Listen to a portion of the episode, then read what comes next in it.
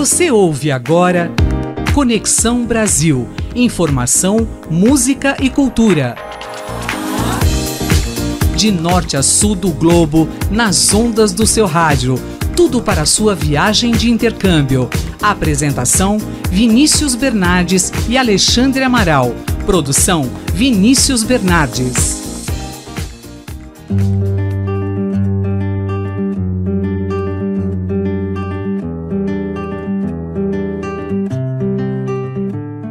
Abrem-se em definitivo os microfones da Rádio USP para mais um Conexão Brasil, programa que te leva da USP para o mundo na frequência do seu rádio.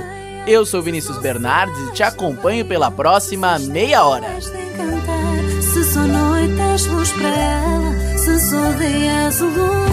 Continuamos sem a companhia do meu querido Alexandre, que está fazendo TCC no exterior.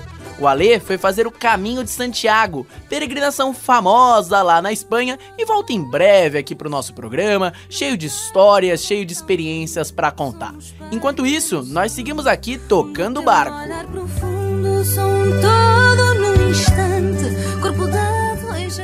E o nosso programa de hoje é super especial. Nós vamos para um destino bastante conhecido daqui dos brasileiros e que tem recebido muita gente daqui do nosso país. Nós vamos para uma terra de fado, bacalhau, muita cultura e que tem uma relação com o Brasil muito próxima. Nós vamos para Portugal.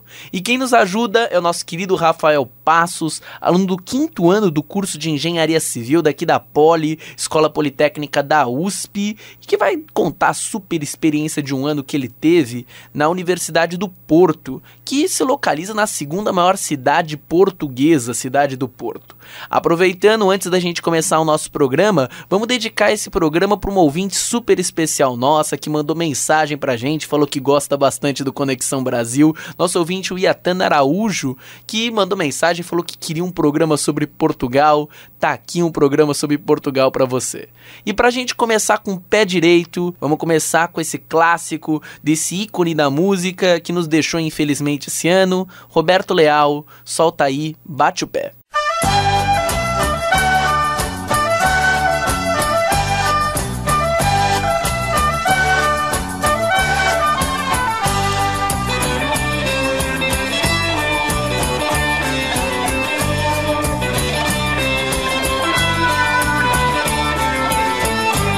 Ai bate o pé, bate o pé, bate o pé. Ai bate o pé, faça assim como eu. Ai bate o pé, bate o pé, bate o pé. Foi assim que meu amor me prendeu. Ai bate o pé, bate o pé, bate o pé. Ai bate o pé, faça assim como eu. Primeira pergunta para a gente abrir o nosso programa. Portugal em 30 segundos. Cara, Portugal é um país assim que preserva muito a cultura, que é a cultura que a gente conhece de, de fado, de música, de, de música portuguesa, de culinária, culinária sensacional, diga-se de passagem. É, as pessoas são muito receptivas em geral, pelo menos comigo. Eu já ouvi pessoas falarem que não, não acham tanto, mas comigo foi, foi sempre muito tranquilo conversar com os portugueses. E, cara, é isso. É, é o berço da nossa origem, né? Claro. E você acha que a presença de muitos brasileiros lá em Portugal ajudou para sua experiência ficar mais agradável? Sim, com certeza facilita trocar experiências com brasileiros que estão na mesma situação que você. Eu acho que ajuda muito, né? Se adaptar a um novo, novo país, novas pessoas, culturas. Eu comecei a procurar acomodação e, a princípio, grupos de Facebook, sites de, de aluguel, esse tipo de coisa. E então, um mês mais ou menos antes da viagem, eu consegui uma, uma casa por um, um site. Foi casa de família? Não, era uma, é uma como se fosse uma pensão, é uma casa que aluga vários quartos para as pessoas ficarem, né? Eu vi pela, pela internet mesmo, conversei com o, o proprietário e já fechei esse, esse local para morar. Então, quando eu cheguei lá, eu já fui direto para essa casa, entendeu? Que é onde eu morei durante todo o meu intercâmbio. E bom, vou mudar um pouco de assunto agora, quero saber a questão do custo de vida. Foi muito custoso para se bancar, para se manter lá em Portugal, Rafael? Com relação à comida, coisa que você compra no mercado, isso é, eu achei bem barato lá, mesmo convertendo para real. É um valor bem acessível de celular, por exemplo. Isso é algo, algo que eu achei muito barato lá. Eu pagava 10 euros, que era o equivalente na época a uns 40 reais, pra ficar três meses com um plano de celular com internet boa. Isso é algo que até eu fiquei impressionado. Eu achei, eu, quando eu vi o preço, eu achei que era 10 euros por mês. Aí eu falei, tudo bem, ok, né? Mas era por três meses, então. Bateu saudade quando voltou pra cá?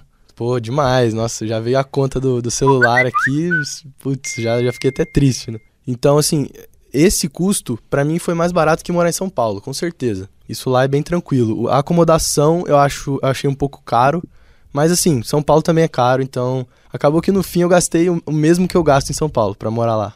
Na hora de você comprar produtos no mercado, foi uma sensação muito diferente? É, tem algumas coisas que, que são, são diferentes. É, é parecida a culinária, não é assim algo, nossa, se comparar com o país da Ásia, por exemplo, que tem culinária muito diferente. Mas tem certas coisas que eles às vezes não conhecem. Então, por exemplo, eu cheguei isso no, na, na, primeira semana que eu tava lá, cheguei no, no supermercado e eu queria leite condensado. E aí procurei leite condensado e não achava. A moça do supermercado não conhecia. Então aí fui ver que lá eles chamam de. É algum outro nome que eu já, já até esqueci, mas eu não tinha achado assim. Tive que procurar, perguntar para alguém mas eles conhecem bastante a cultura do Brasil, os nomes que a gente dá para as coisas. Então, quando a gente fala, eles já, eles já sabem, ah, eu sei, isso aí no Brasil chama isso, mas aqui é tal coisa, entendeu? Portugal tem atraído muitos intercambistas de outros países também da Europa, pessoas que vêm da África, da Ásia. Então é bem tranquilo isso, não é, é algo? eu acho que o número de brasileiros que foi para lá nesses últimos anos acaba ajudando para que eles criem esse contato. Da mesma forma que quando o português vem para cá, a gente também se esforça, a gente consegue entender mais ou menos o que, que o cara tá querendo dizer pra gente.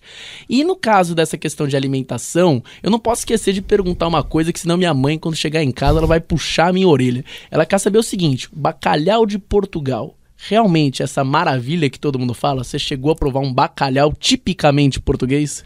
Sim, cheguei a provar. É, eu gosto bastante. Tem gente que não gosta, né? Mas é, eu gosto bastante realmente tem um prato que eles chamam de bacalhau com natas, hum. que é um bacalhau com como se fosse um creme de leite, com batata.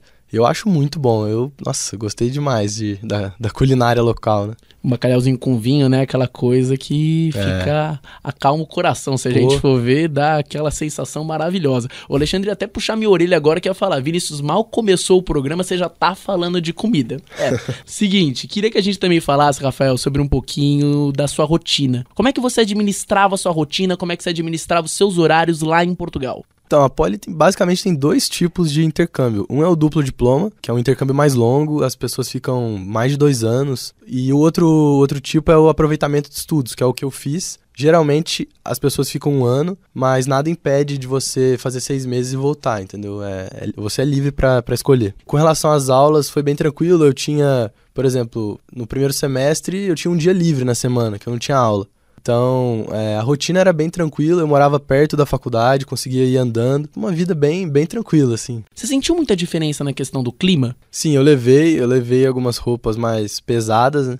E quando eu cheguei lá, eu, foi no, no meio de setembro, eles estavam ainda no, no final do verão, né? Então, para mim, eu cheguei e tava ok o clima. Parecido com o clima do, de, do Brasil no verão, né? Que é o que lá o, é o inverso, porque no, no verão é seco. É um, uma, um clima não tão quente, seco e com sol. Então parece o inverno daqui, que não chove tanto. O problema veio quando foi chegando no final do ano, que começou a esfriar, e eu vi que, o, que minhas roupas não, não iam ser suficientes lá. O casaco que eu tinha levado não ia, não ia dar conta. Eu tive que comprar um lá.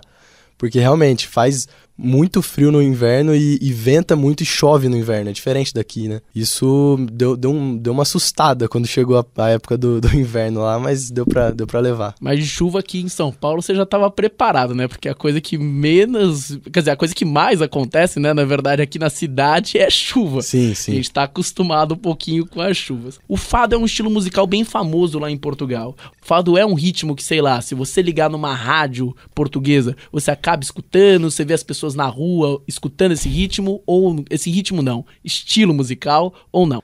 É, eu acho que entre as pessoas mais velhas ainda é muito comum, eles gostam, eles ouvem, eles conhecem. As, as pessoas mais novas escutam de tudo, assim, eles eles escutam música americana, como a gente escuta aqui, é, é, é, um pouco mais parecido com os jovens daqui, entendeu? Mas eles têm uma cultura muito mais musical que a gente. Eu, eu, isso foi uma coisa que eu notei nas faculdades eles têm grupos que eles chamam de tuna, que são alunos da, da universidade, cada um toca um instrumento, eles cantam. E é, isso é bem, é bem forte na, na cultura universitária deles, tem competições.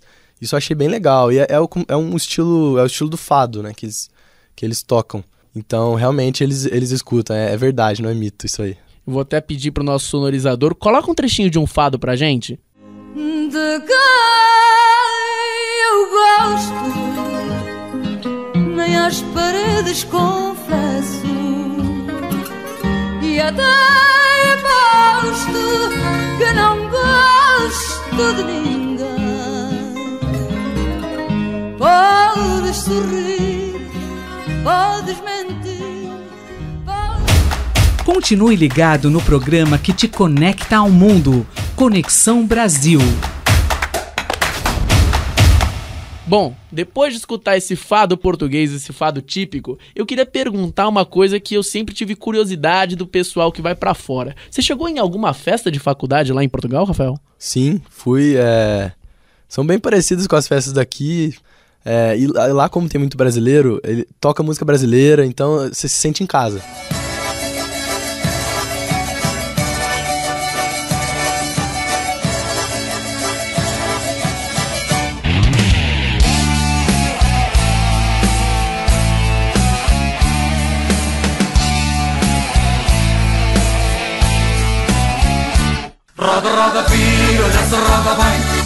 Raio de festa que não encontro ninguém Roda, roda, pira, olha se roda bem Procurei por todo lado.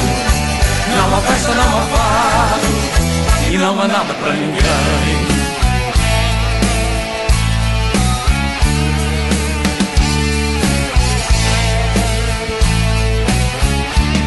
Fui convidado para ir uma festa Um miúdo veio logo me avisar ele disse vou dançar a noite inteira. Com seus amigos você não pode faltar.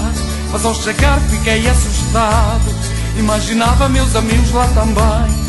Pois uma festa sem amigos a meu lado Não há festa, não há fado, não há nada para ninguém Rafael, também queria perguntar um pouquinho agora sobre a questão das ruas e dos bairros portugueses. Eles são muito perigosos, tem muita criminalidade lá, ou é uma cidade bastante segura? Posso, sei lá, andar com meu celular na mão? Eu nunca passei por nenhuma situação de, de assalto ou de, de ficar com medo, assim, e nenhum, nenhum amigo meu, amigas minhas, ninguém nunca foi assaltado lá. Eu me sentia totalmente seguro nas ruas, eu, eu andava de madrugada, para ir para casa, voltar da, do centro à noite, nunca vi nenhum problema, assim, nunca testemunhei Era um hábito nada. de vocês ir pro centro à noite? O que, que vocês costumavam fazer na noite em Portugal, na noite na cidade do Porto?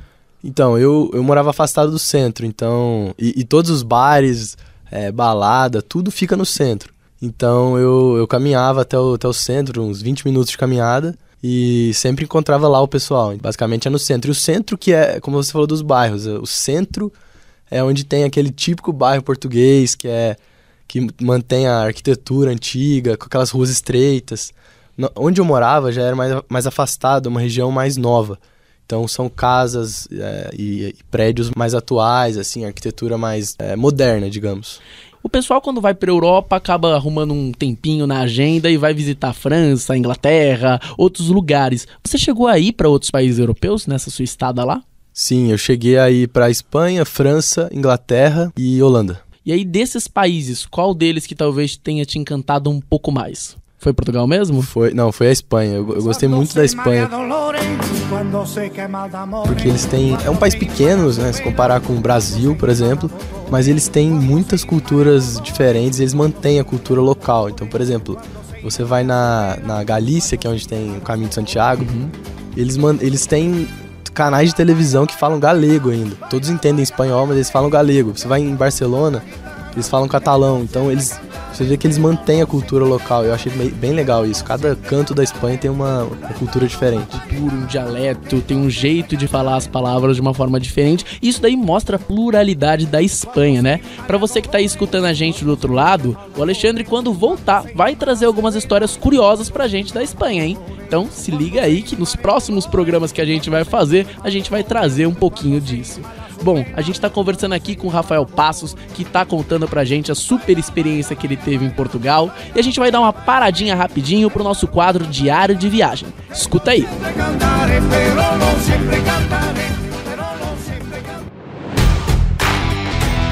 Diário de Viagem.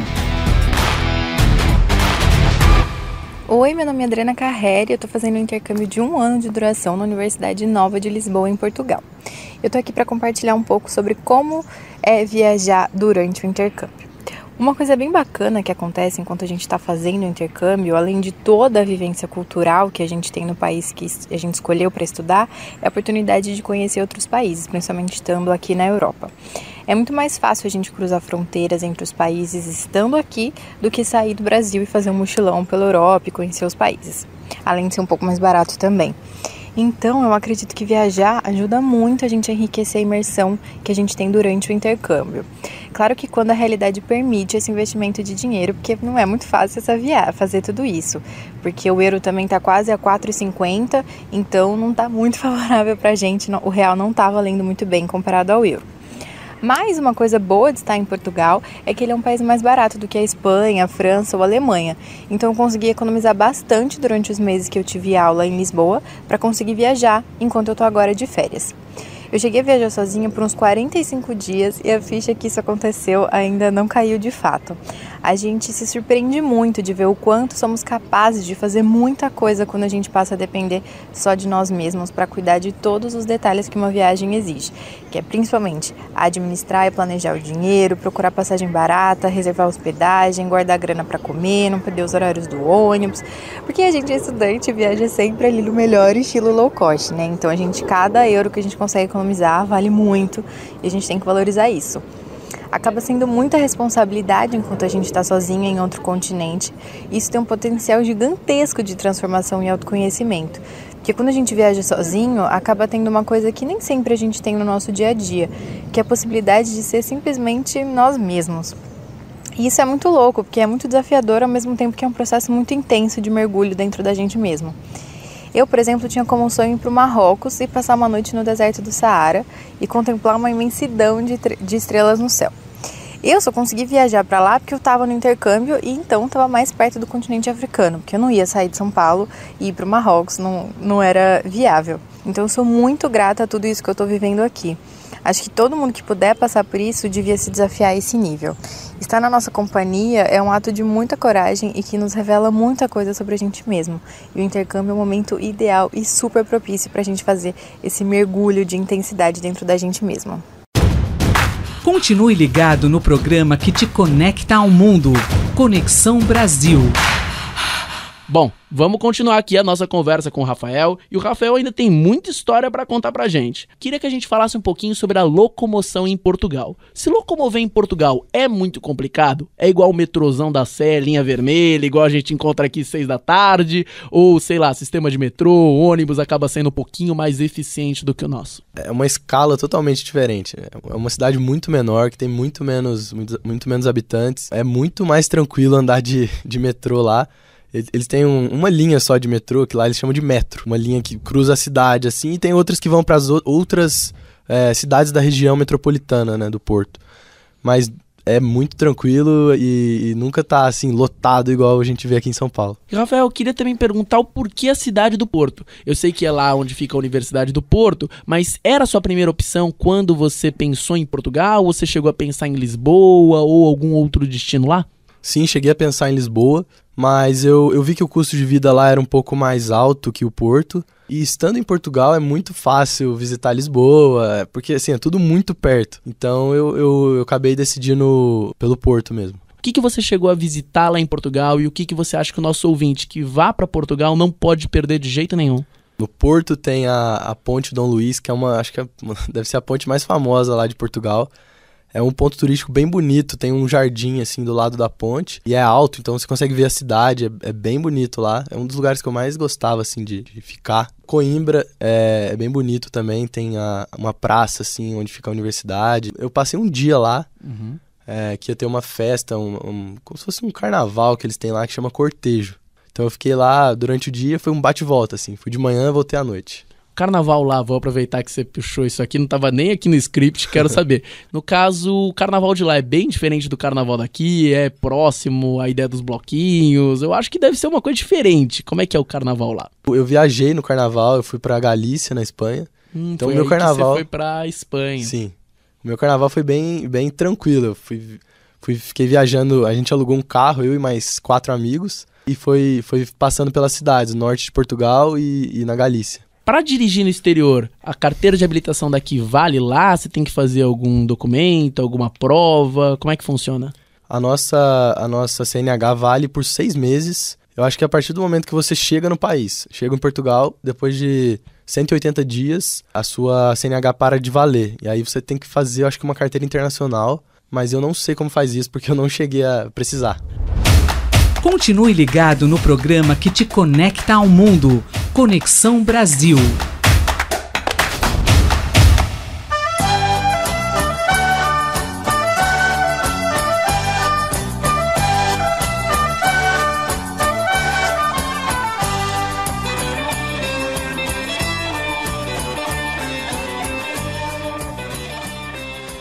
Rafael, e agora no nosso programa a gente tem um quadro que é bem famoso, que é o quadro Dá Pra Acreditar. Você trouxe aqui pra mim uma história bem interessante que a gente tava conversando aqui nos bastidores, batendo aquele papo antes de começar o programa. E eu queria que você contasse ou essa ou alguma outra. No final do ano, o que, que a gente vai fazer? Vai rever todos os programas e pegar aquelas que foram as melhores histórias. Então, assim, comecei a procurar trabalho, né, para ajudar nos, nos custos e nas viagens.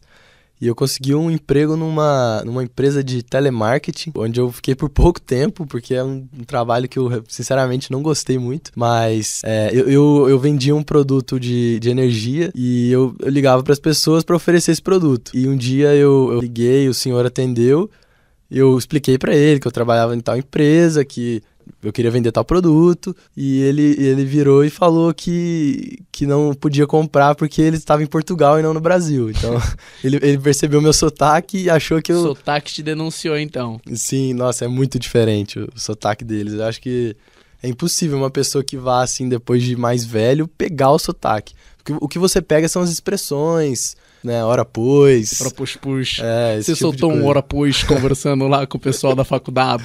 Só, só de brincadeira, só. Eles eram bem tranquilos com isso. É, Inclusive, eles também brincavam com o sotaque brasileiro e... Por exemplo, eles não, fa eles não chamam outra pessoa de cara. E aí, cara, sabe? Todo esse nosso papo aqui me lembrou de uma música do Chico Buarque, a música Tanto Mar. Essa canção do Chico Buarque é bem legal porque mostra a relação entre Brasil e Portugal, mostra a relação de admiração dos brasileiros em relação aos portugueses. E uma coisa muito interessante é porque naquela época em que a música foi lançada, tanto o Brasil quanto Portugal estavam vivendo momentos de ditadura. Aqui no Brasil a música sofreu até perrengues para ser lançada, já que ela faz meio que um elogio à Revolução dos Cravos, que derrubou a ditadura salazarista lá em Portugal. Vamos escutar um trechinho dessa música. Foi bonita a festa, pá.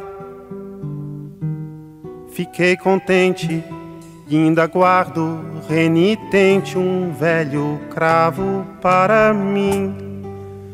Já murcharam tua festa, pá. Mas certamente esqueceram uma semente em algum canto de jardim. Sei que há léguas a nos separar, tanto mar, tanto mar. Sei também quanto é preciso para navegar, navegar. Canta primavera, pá. Cá estou carente, manda novamente algum cheirinho de alegria.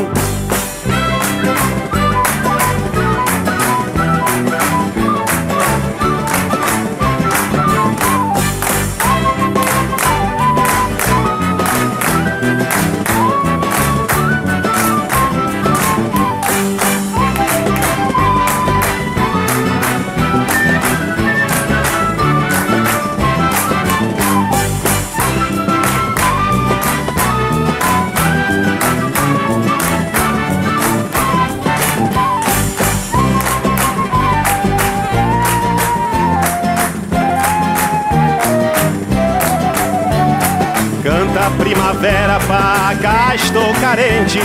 Manda novamente algum cheirinho de alegria.